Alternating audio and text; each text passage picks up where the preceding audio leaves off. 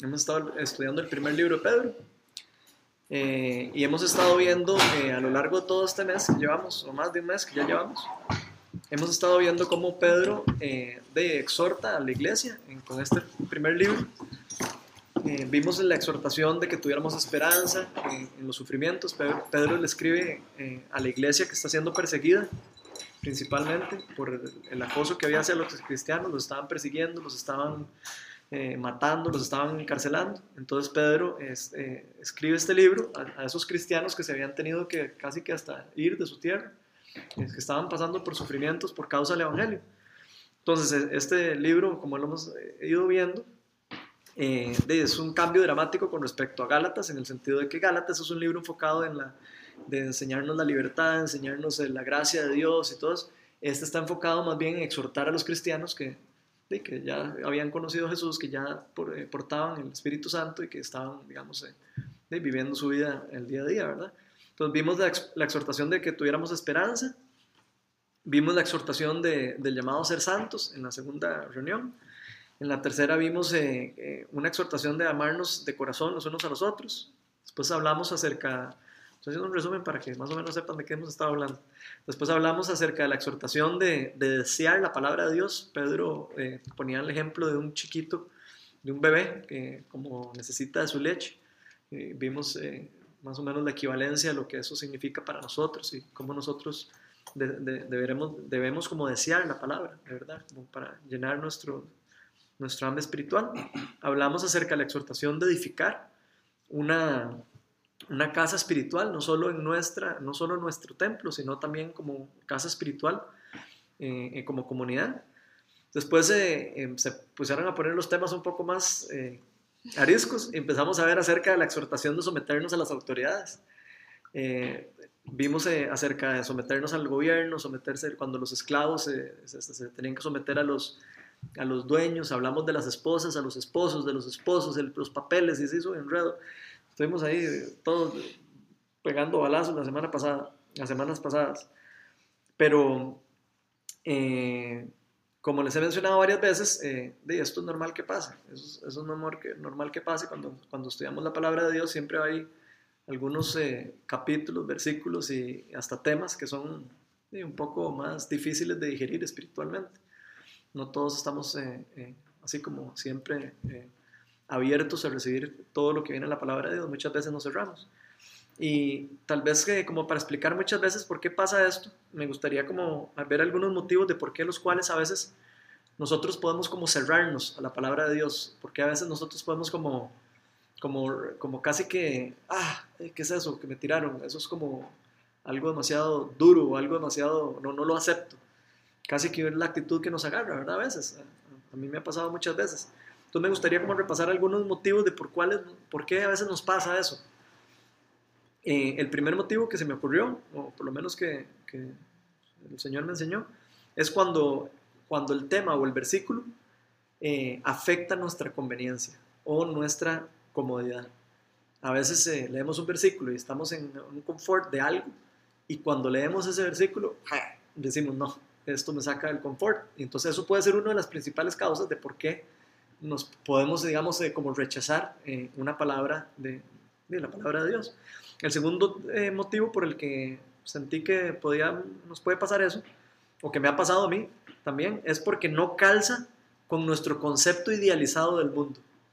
Nosotros tenemos un concepto idealizado del mundo, un concepto idealizado de la moral, y cuando nosotros leemos algo en la palabra de Dios que va, que va diferente a ese concepto que yo tengo de moral o a ese concepto que yo tengo de, de, del mundo, digamos, o como, como debería ser el mundo, me choca.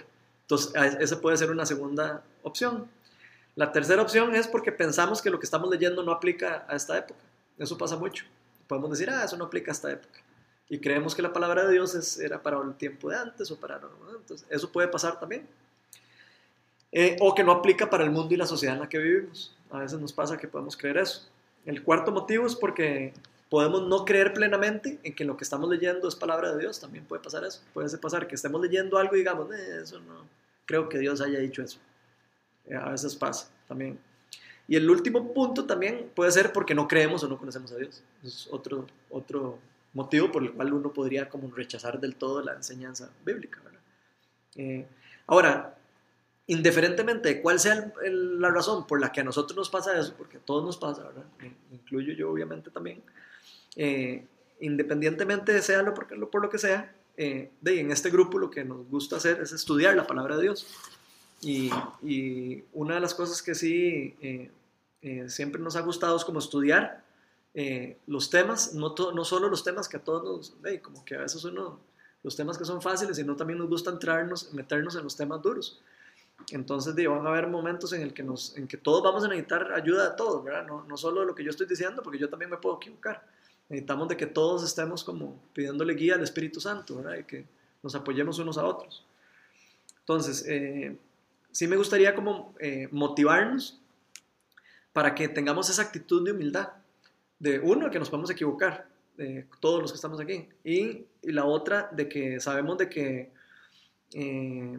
Eh, o sea, de, que, de creer de que estas palabras, de lo que estamos leyendo, son para nuestro bien. O sea, son para, para alguna cosa que Dios quiere eh, hacernos mejor o, mejor que mejoremos.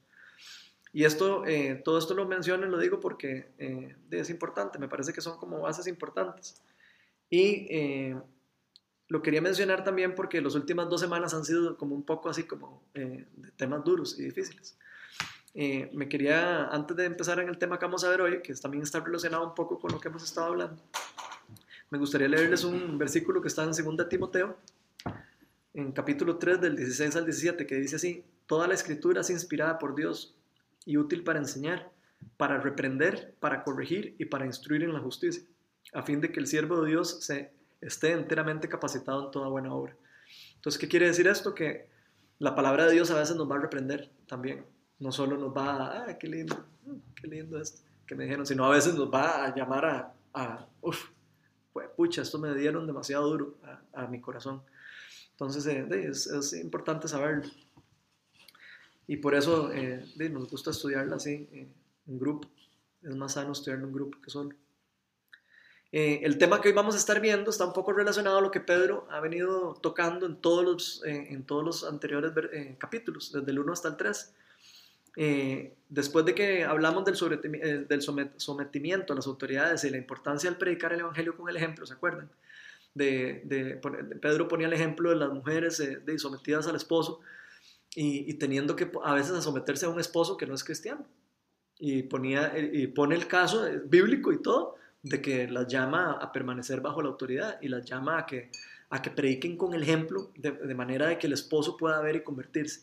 Eso mismo que Pedro está llamando a ese caso tan radical del esposo, de la esposa con un esposo no creyente, aplica también a nosotros en general con los demás. ¿Por qué? Porque nosotros, al nosotros predicar con el ejemplo, podemos, eh, eh, eh, podemos ser, digamos, luz para que una persona pueda acercarse al Evangelio. Ni siquiera por predicar la palabra, con solo ser un ejemplo y ser un reflejo de lo que Dios está haciendo en nuestra vida, es suficientemente poderoso para que alguien diga, este, esta persona tiene algo, algo tiene diferente a, los demás o, hay algo que me llama la atención y eso, eso los puede atraer. Entonces, eh, eh, por eso es que me gusta eh, ver estos temas porque realmente nos llama a todos, no solo al, al, que se tenía que someter, sino todos, porque también hemos visto que todos tenemos que someternos en general, los unos a los otros. Jesús vino a, a, a servir y nosotros tenemos que servir también. Eh, hablábamos de tal vez el esposo sobre autoridad sobre la mujer, pero de nada sirve eso si el hombre no se, también no se entrega a su mujer, sino está sometido a Cristo también. Entonces hay, hay, un montón de cosas que son importantes de, digamos, de que, de que estén funcionando a la hora que estamos eh, aplicando todos esos versículos, ¿verdad? No es como solo esos versículos por sí solos. Hoy vamos a estar en 1 Pedro, en capítulo 3, y vamos a estar desde el 18 al 17. Del 8 del 8 al 17 y vamos a estar viendo más o menos eh, acerca de que Pedro nos va a estar exhortando acerca de que honremos a Dios por medio de nuestra vida y nuestra forma de vivir, que es lo que estamos hablando. Y eso, eso va a aplicar en, en varios rangos de nuestra vida. Entonces, podemos leer desde el 8 hasta el 22, eh, hasta el 17, perdón. ¿Quién lo quiere leer? Leo. En fin, vivan en armonía los unos con los otros, compartan penas y alegrías, Practiquen el amor fraternal. Sean compasivos y humildes. No devuelvan mal por mal ni insulto por insulto. Más bien bendigan, porque para esto fueron llamados, para heredar una bendición. En efecto, el que quiera amar la vida y gozar de días felices, que refrene su lengua de hablar el mal y sus labios de proferir engaños, que se aparte del mal y haga el bien, que busque la paz y la siga, porque los ojos del Señor están sobre los justos y sus oídos atentos a sus oraciones. Pero el rostro del Señor está contra los que hacen el mal. ¿Y, usted, y a ustedes quién les va a hacer daño si se esfuerzan por hacer el bien? Dichosos si sufren por causa de la justicia. No teman lo que ellos temen, ni se dejen asustar. Más bien honren en su corazón a Cristo como Señor. Estén siempre preparados para responder a todo el que les pida razón de la esperanza que hay en ustedes.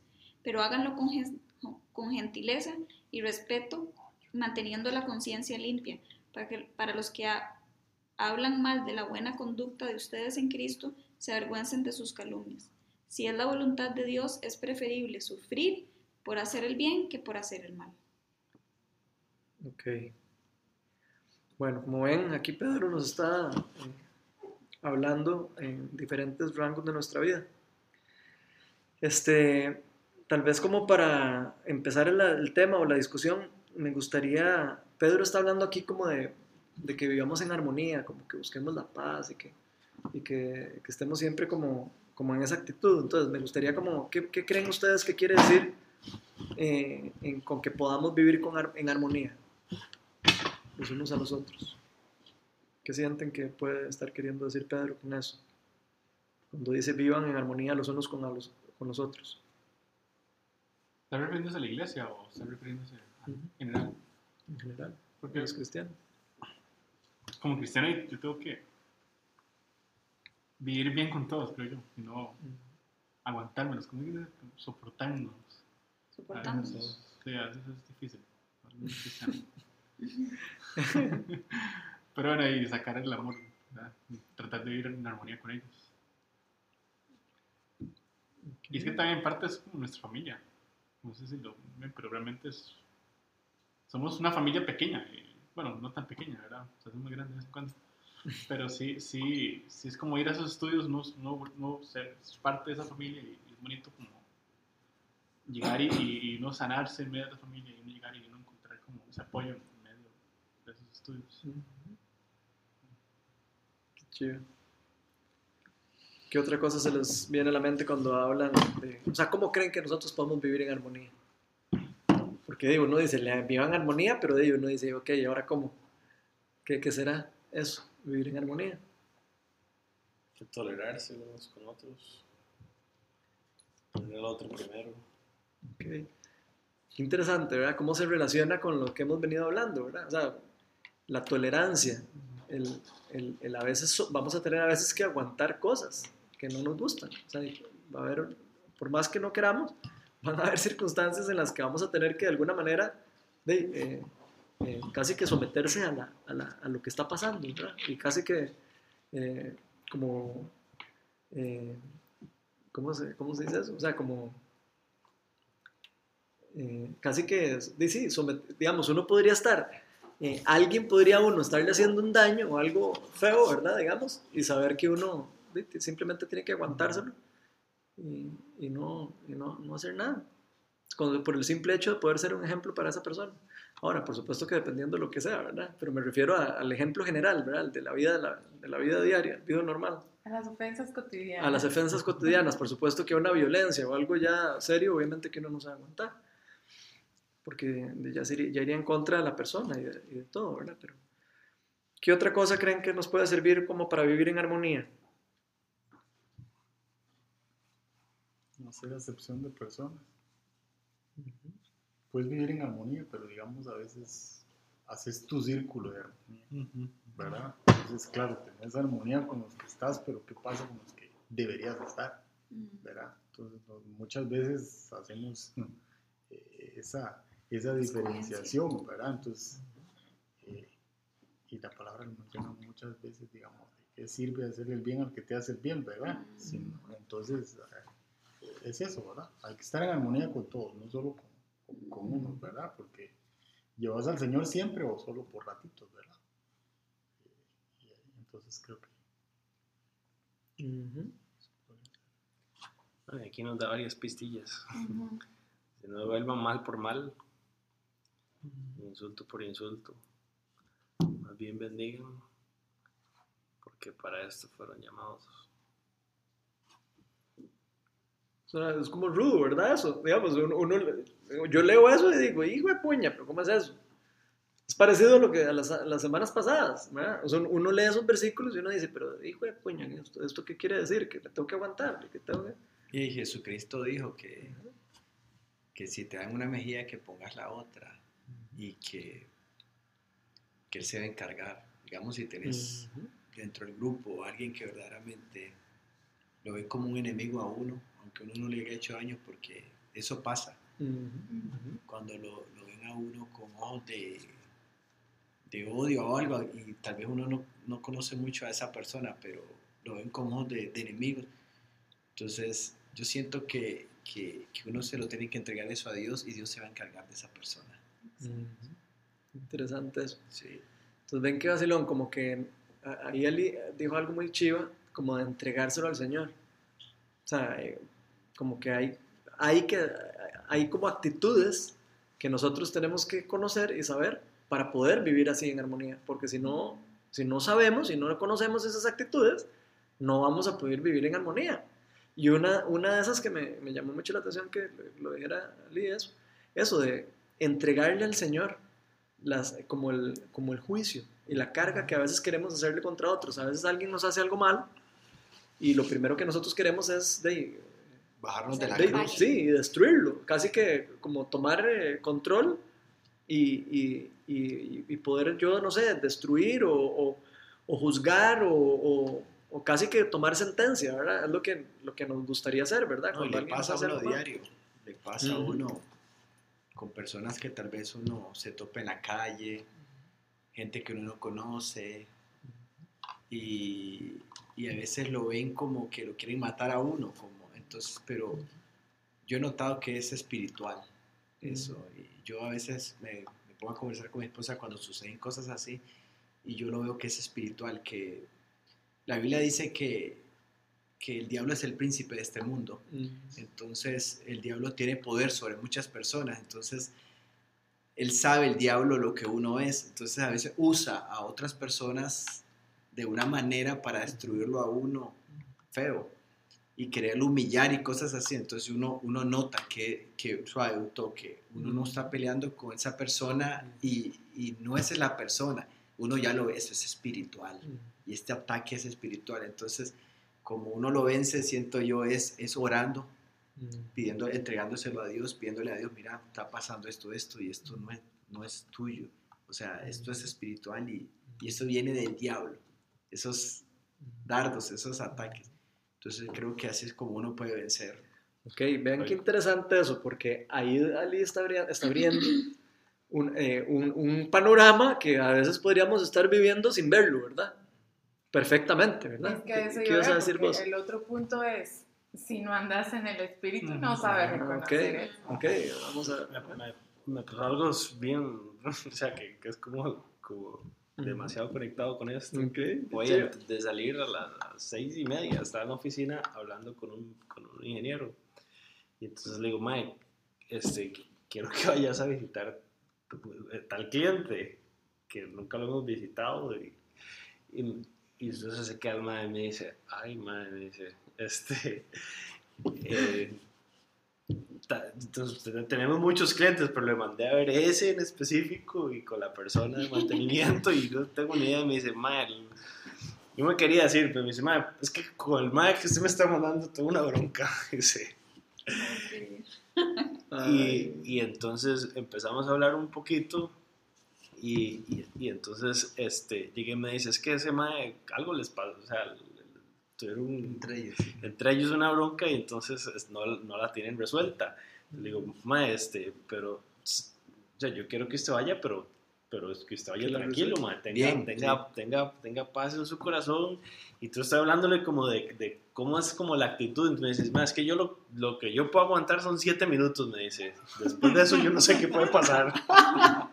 Va cronometrando, ¿no? El mae. Sí.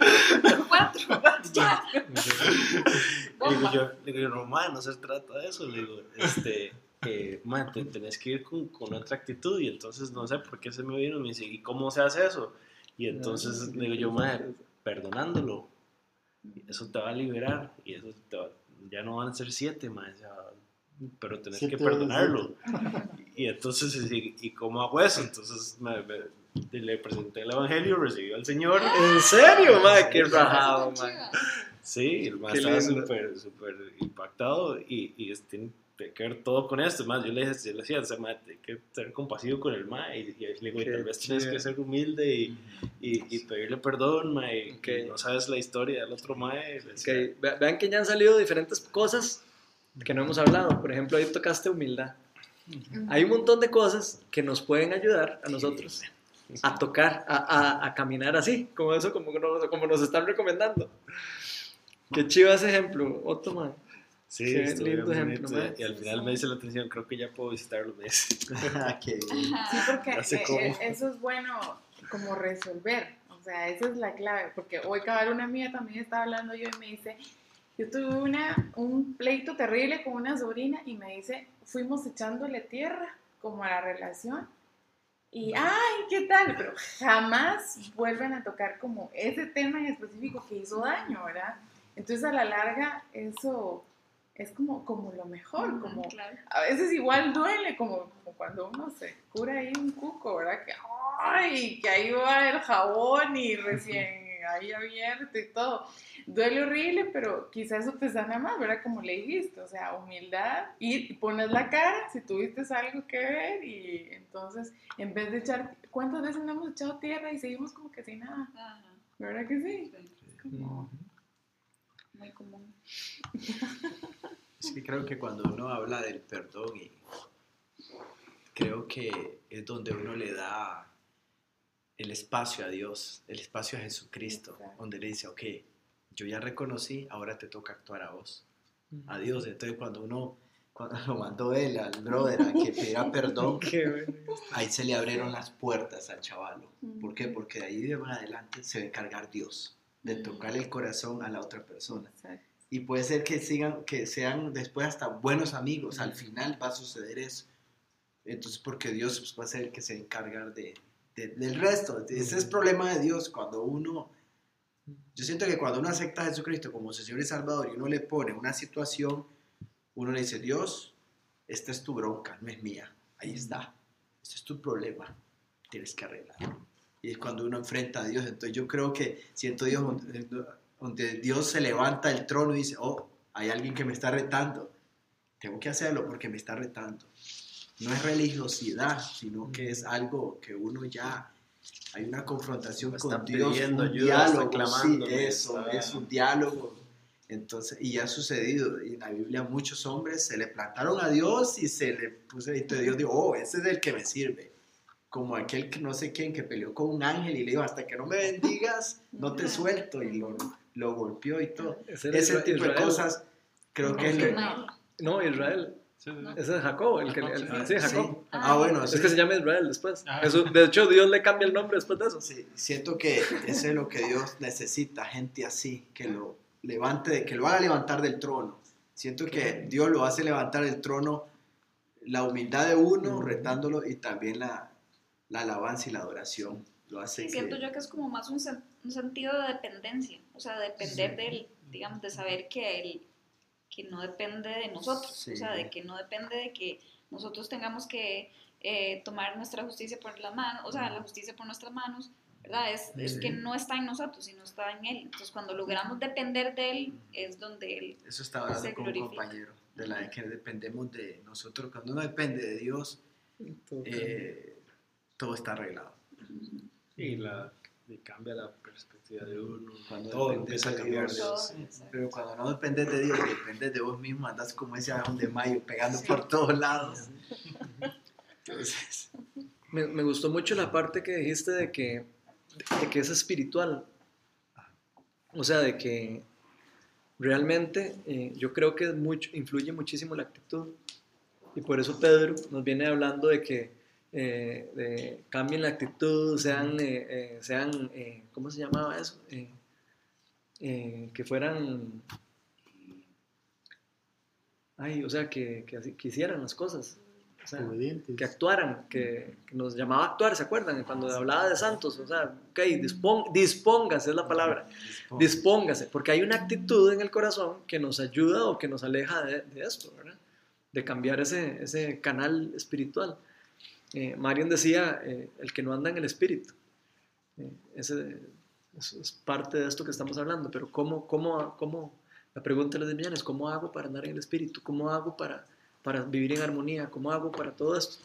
Y varias, ya varios han dicho diferentes cosas, eh, de las que dijeron humildad, me parece súper importante, respetar a los demás, no ser arrogantes, no creernos eh, los que sabemos, la- el que somos los portadores de la verdad, eh, no creyéndonos los únicos que sabemos, eh, no creyéndonos mejores que otros. Creo que eh, siendo solidario con los humildes y los necesitados también. Y, y yo creo que el mejor ejemplo es Jesús, ¿verdad? Porque uno dice, qué injusticia, todo lo que le pasó a Jesús, ¿verdad? Y todo lo que, siendo Él y todo lo que hizo y todo, ¿verdad? Es el mejor ejemplo para nosotros para, para saber que, y que eso es lo que Dios quiere que nosotros de, de verdad mostremos, ¿verdad? Que, que somos hijos de Él y que somos un fruto bueno de lo que Él ha hecho en nuestra vida. ¿Qué piensan de eso? De hecho, e- eso de solidario también es parte, digamos, de vivir en armonía, porque no solo puedes ser solidario con, con una persona pobre y humilde, con ellos puedes ser solidario todos los días, pero también tienes que enseñarle que, que de quién depende uno, de Jesús y Mm. enseñarles. Pero creo que poder ser solidario con, con una persona que tiene mucho, que tiene demasiado, pero como decía el pastor en la iglesia el sábado, tienen demasiado, pero no se llevan nada. Y a veces ese tipo de gente necesita tanto a Dios que cuando los confrontas así, los confrontas espiritualmente y le estás hablando así, ellos se dan cuenta que tienen una necesidad de, de Dios, de Jesús. Entonces, eh, la verdad que todo ser humano tiene una necesidad de, de Dios. Y yo ahora le estaba diciendo a una persona que ni conozco, a una soda que estaba comiendo, cuando, cuando estaban anunciando que el Papa estaba llegando en avión y el montón de gente, los presidentes a Estados Unidos, yo le dije, ¿cómo somos los humanos? Necesitamos de creer en alguien y necesitamos de, de depender de alguien y, y- y necesitamos creer en algo. Porque usted o yo nos hubieran escogido, pueden ser papas y ahí estuviéramos. Y la gente nos sigue y nos, no sé, nos busca y hace muchas cosas. Porque nosotros los humanos necesitamos seguir algo. Mucha gente sigue ahora el que es papa, santo, lo que sea. Pero verdaderamente, eh, si, si conociéramos a, a Jesucristo, si conociéramos al Espíritu Santo, verdaderamente no anduviéramos como dependiendo de que van a poner a alguien nuevo para que sigamos y a ver qué dice. Y a ver qué dice, a ver, entonces si dice algo por ahí nos guiamos. Hay gente que depende de todo eso. Y si supieran que, que está el Espíritu Santo, que Dios dijo, aquí les dejo al Espíritu Santo, que Él es quien nos va a guiar. Entonces yo siento en eso, de lo de la armonía, y uno le puede hablar a gente que tiene mucho dinero, que tiene, pero verdaderamente están vacíos o destrozados, porque sí los hay. Y hay por montones de ese tipo de gente que tienen de todo, pero están por dentro, Vacíos. están vacíos, no son felices. Entonces cuando les mostrás espiritualmente que sí existe algo que los llena, esa gente cambia bastante. Sí, me- tal vez como recordar eh, bueno, lo que nos está diciendo Pedro, ¿verdad? De, que nosotros somos ejemplos del Evangelio. Somos ejemplos vivos del Evangelio.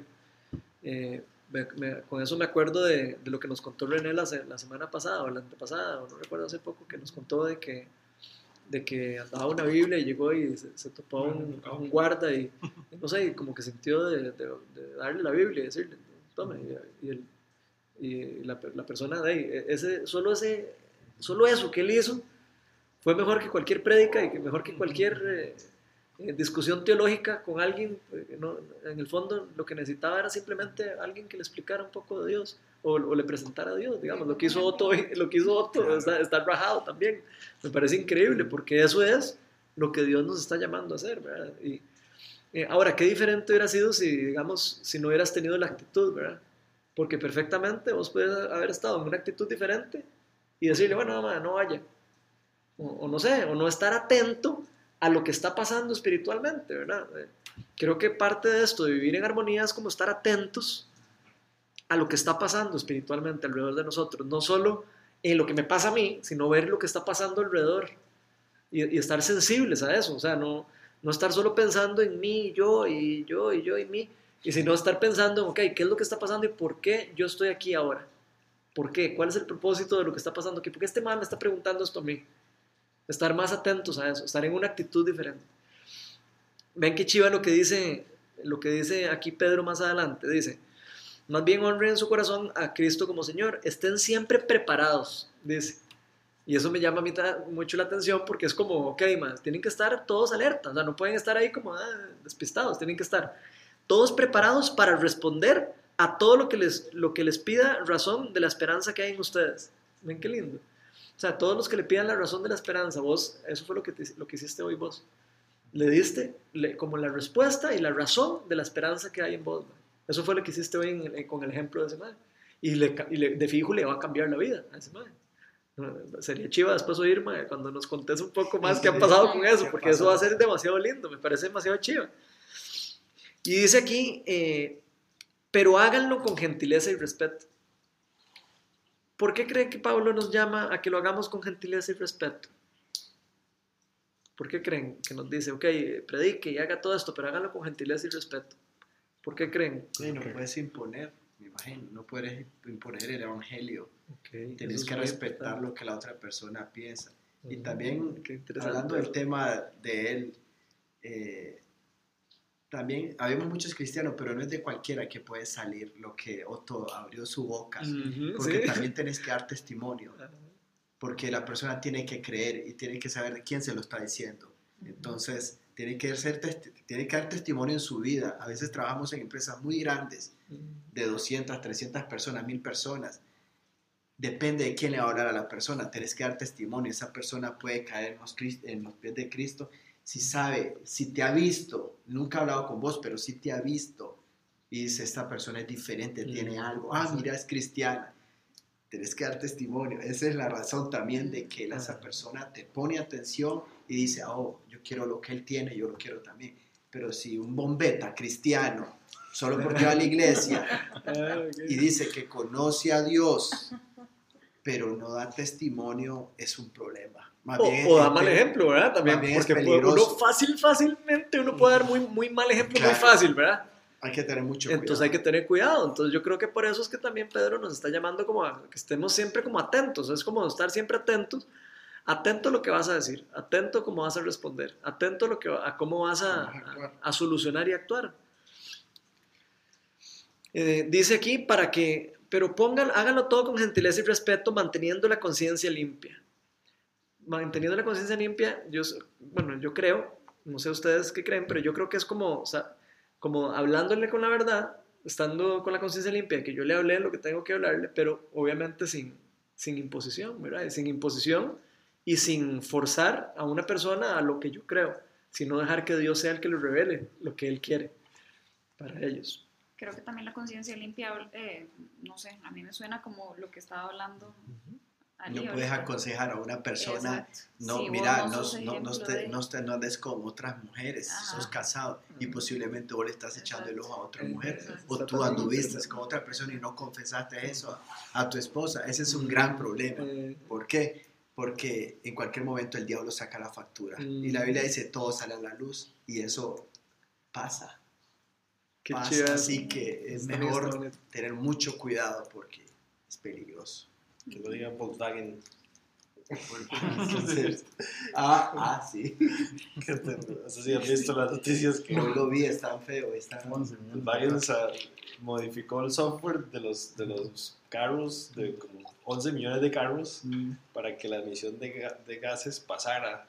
No, sí, y, y por una gente que se puso a hacer un estudio en Virginia, los estudiantes se descubrieron que, Que no pasaba. que, que no pasaban y siguieron investigando, entonces se acaban de dar cuenta que, Que estaban modificados. que estaba modificado un software para hacerlo pasar cuando no pasa. Y Volkswagen, do- donde es de Alemania. Alemania, sí. Creo que Estados Unidos hoy sale en las noticias, los va a demandar, creo. Obvio. Sí, Imagínate, ya va a quebrar Volkswagen.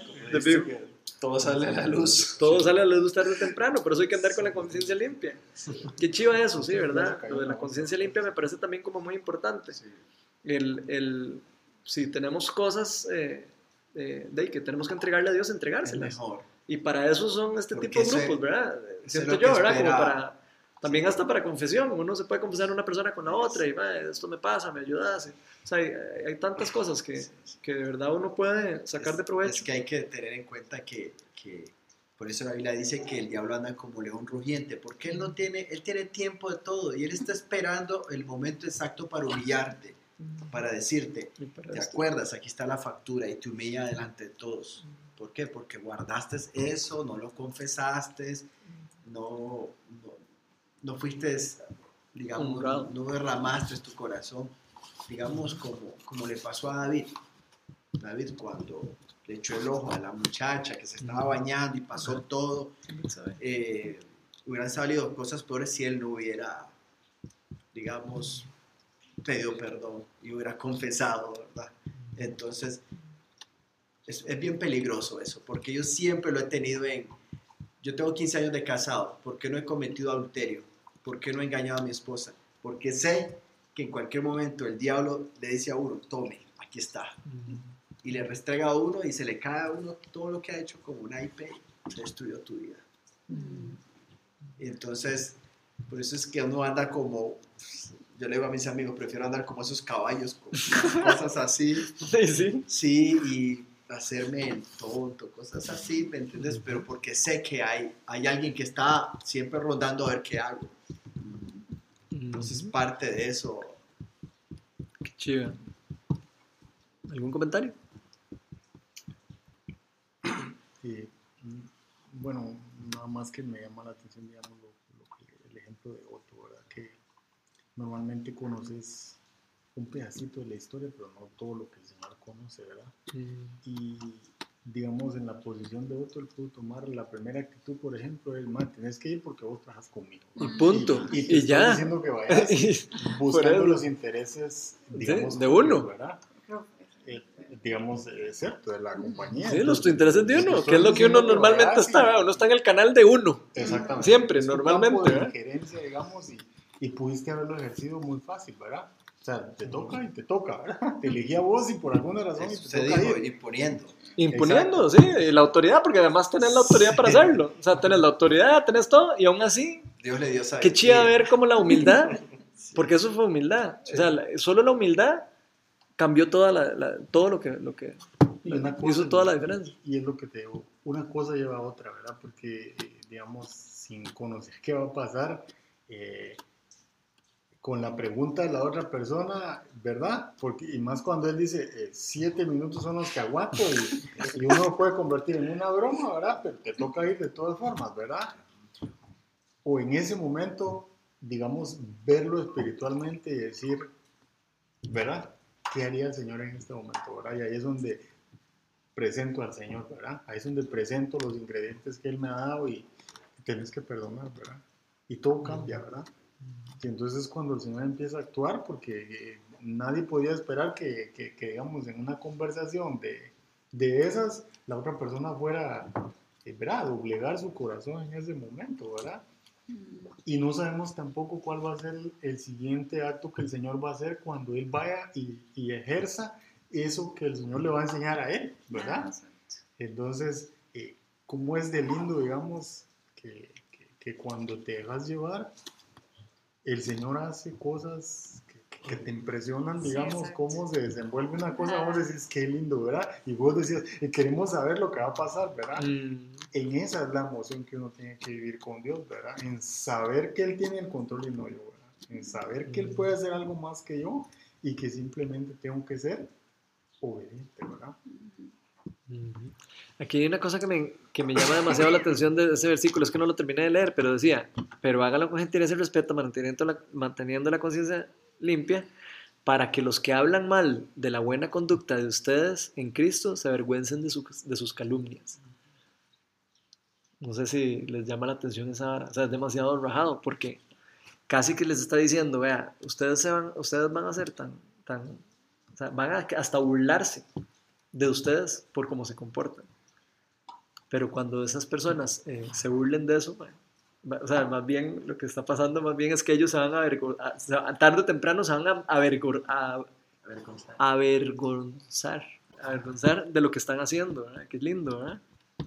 Y es, pa- es parecido a lo que le pasó a Cristo, ¿verdad? Digamos, eh, todo el mundo creyó que lo estaba juzgando, que lo estaba humillando, que lo estaba todo, pero después eh, todo se da vuelta, ¿verdad? Y, y los que quedan humillados y los que quedan avergonzados son los que, los que estaban actuando en contra, digamos, los que estaban actuando en contra de lo que Dios estaba queriendo hacer.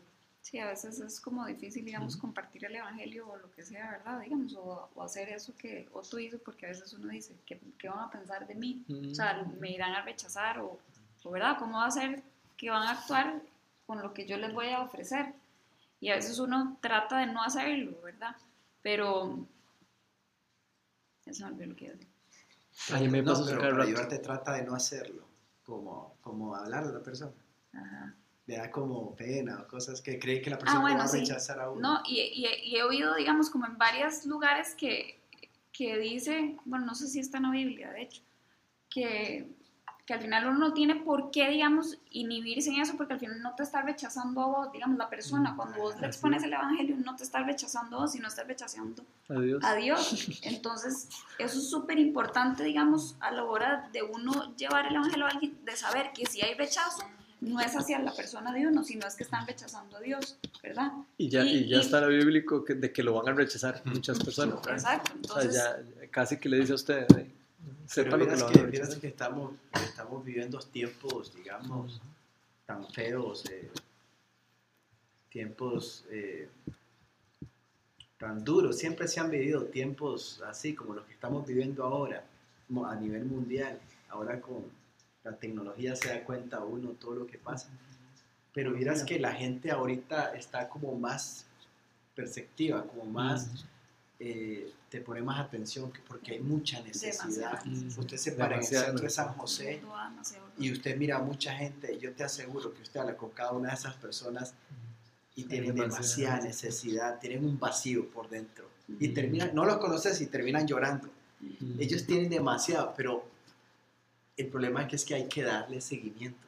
Mm, Porque a la vuelta de la esquina está el diablo de nuevo ofreciéndole y todo. Entonces hay que darle seguimiento a esa gente como un niño. porque Si no se te pierden, se te escapan. Pancho, eso que digo, porque claramente se pasa como de Siria y todo, como uno pasa viendo así como, como, como que la gente anda pidiendo amor, así como realmente lo que es que la gente tenga amor porque sí, no, quieren, no quieren aceptar a los refugiados y Eso es lo que están pidiendo. Yo vino a Jesús arriba, sí, ese rato, eso es lo que ocupamos, desde dos mil años estoy diciendo eso, ¿verdad? Y como que la gente hasta ahora se da cuenta que realmente lo que se ocupa ahora es amor para, para poder vivir bien. compasión y todo. Sí, lo, lo que sí tenemos que orar es que un chavo muy egoísta, que, que Jesús venga rápido. Sí, muy egoísta, porque o- otra gente muy religiosa dice, no, pero es que hay mucha gente que no solo no conoce el Evangelio todavía. Tienes que esperarte, no hay que orar así, así, o, o dice la Biblia que hasta el Espíritu Santo, digamos, hasta que la última persona conozca el Evangelio va a venir Cristo y todo. Pero es que estamos viviendo momentos tan difíciles que, que uno ve a sus hijos y uno dice, pucha, no quiero que Sí, mis sí. hijos pasen eso. Vení ya, Dios, estoy listo. Pero el problema es que, es que hay gente que no está lista. Sí, exacto. La gente es que- mucha y los obreros somos pocos. Sí, hay gente que no está lista, entonces como una confusión que tengo ahí en la Pero, cabeza. pero eso es bonito, eso que estás diciendo, porque eso más bien nos, nos, nos alienta. Sí. ¿Nos alienta a qué? A actuar. a llevar- Sí. ¿Por qué? Porque ya Jesús vino y dejó del Espíritu Santo aquí para que nosotros hagamos iglesia, para que nosotros busquemos a esas personas, las, las alcancemos, las eh, oremos por ellas, las, las sanemos por medio del Espíritu Santo. Entonces es, es como un llamado a nosotros, ¿verdad? Es casi que como decirnos, sí, ojalá venga Jesús, pero, pero nosotros ¿qué estamos haciendo para cambiar esas circunstancias? Es, la, es como la pregunta de los 10 millones, ¿verdad? Estamos, estamos de verdad caminando todos como cristianos, caminando hacia a, a hacer un cambio, hacer algo diferente en un, en, en un, no sé, en un lugar, en una zona donde estamos nosotros, ¿no? Sí, ¿qué estás En el haciendo? trabajo, en el la trabajo, casa. en la casa ¿Y donde cómo vivimos. cuesta? Es el mismo tema. Nuestra Pues Sí. familia, la gente del barrio. Hola, ¿cómo estás? Bien, Mm. agarras tu carro y te vas. Y en la iglesia sos, oh, mi hermano y todo. ¿Cómo cuesta? ¿Cómo Sí, cuesta sí, sí, la misma familia? El primo que te ves a la par, la señora que te llega a limpiar la casa, Exacto. el guarda que te abre la puerta. Personas con las que estás en contacto. Sí, es más fácil, a veces predica la gente que es más fácil hablarle de alguien que uno no conoce, porque uno no se avergüenza de decir, ay, que está loco, ay, no me conoce, no volteo a ver, no lo vuelvo a ver nunca más. Pero yo creo que a la familia de uno, con el testimonio de uno, con el testimonio de uno, la gente se va dando cuenta, el barrio, no se va dando cuenta que, que, que como que es diferente uno, entonces como, mejor síganme mi onda a la gente que está a la par de uno, porque es la mejor onda que puede haber. Me acaba de pasar hace poco.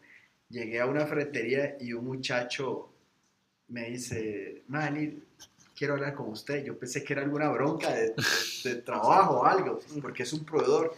Y me dice, y ven, vamos allá, que no quiero que nadie escuche. Me asustó más. Sí, Y bueno. nos fuimos así como a la parte de agregados, donde estaban en la parte de agregados que venden piedra y todo. Y me dice, Ali, eh, es que he escuchado que usted es como diferente, como usted es religioso. Así me dijo, Ah, no, no soy religioso. pero soy cristiano evangélico. Yo acepté a Jesucristo. Ah, qué dicha, me dice, es que quiero que ore por mí. Así me Ay, qué lindo. porque estoy por perder mi matrimonio. Mi esposa me dijo que me fuera de la casa, yo soy el culpable, he tomado toda mi vida y mi esposa se hartó, pero no le he dicho a nadie, nadie sabe, pero pensé en usted y cuando lo iba a ver quería que usted orara por mí. Mm. Y de hecho estoy orando por él en las mañanas, entonces, eh, pero interesante que la gente te busque y te Claro. dice eso, que confíe. Y cuando pasaba un compañero se quedaba callado, no quería, no confiaba en nadie. Entonces es importante que la gente de te busque y te diga, porque yo le dije, es importante que yo ore, ore por ti, pero es importante que le entregues tu corazón a Jesucristo. Mm. Tienes que entregárselo. Así que así lo justamente hoy estaba, no, ayer estaba oyendo un, un, un podcast de un pastor en Bethel donde anda Patria. Patricia y justamente estaban hablando de cómo hacer comunidad, ¿verdad? Pero en una de las, todo ya casi terminando la charla, era donde él decía esto mismo, o sea, que, que debemos ser luz, ¿verdad? Digamos, en, en lugares donde, Sí. donde no nos sentimos que somos parte de, pero ahí tenemos que ser luz. Y más bien él decía como, como que retaba y preguntaba, ustedes están siendo, o sea, lo invitan a ustedes a, esas, a esos lugares, digamos.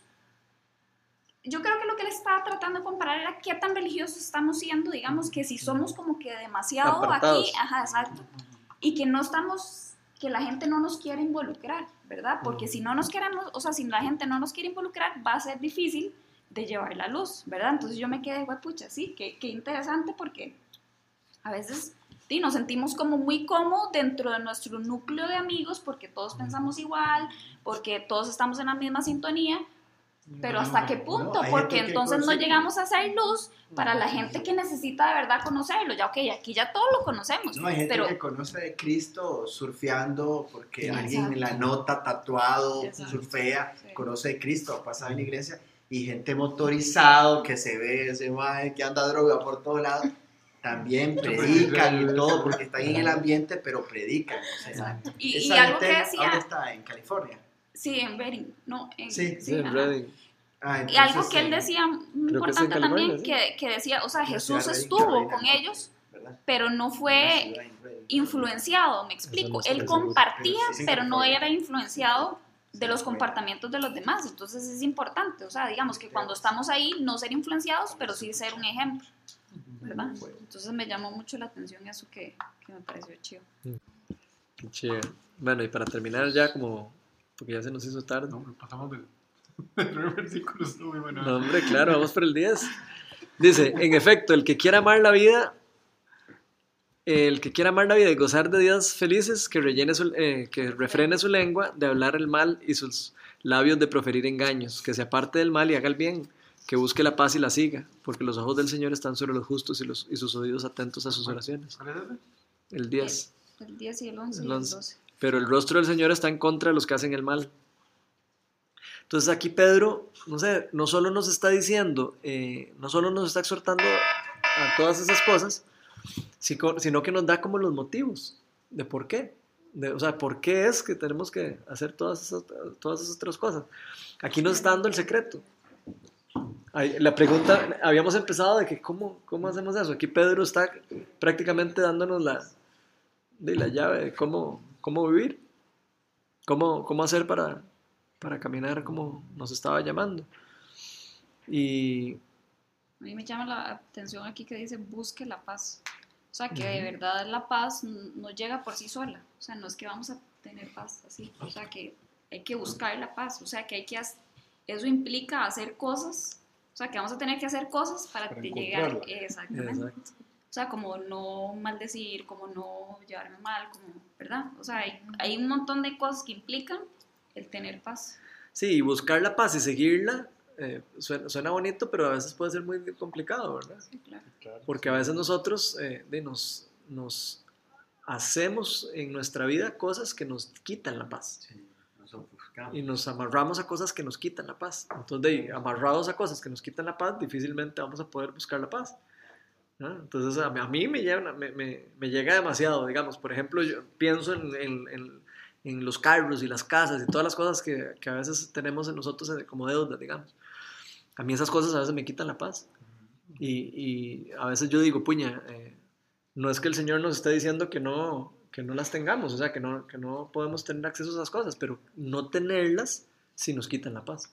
O sea, no buscarlas si nos están quitando la paz. Eso sí nos está diciendo. Nosotros con Romy siempre pensamos que toda buena dádiva que viene de Dios trae bendición, ¿verdad? O sea, si algo te roba la paz, sabemos que no es de Él. Así es. Y aunque a veces uno humanamente pueda cometer errores, porque Ah, porque tú dijiste algo clave el- el- la, la semana antepasada y fue, yo empecé a, a- a tener problemas cuando quise una Uh, casa sí. más grande, un carro más grande. Y, y a veces sí, muchas veces uno confunde sueños o, o metas de familia con, con querer la casa grande, con querer la camioneta grande, con querer...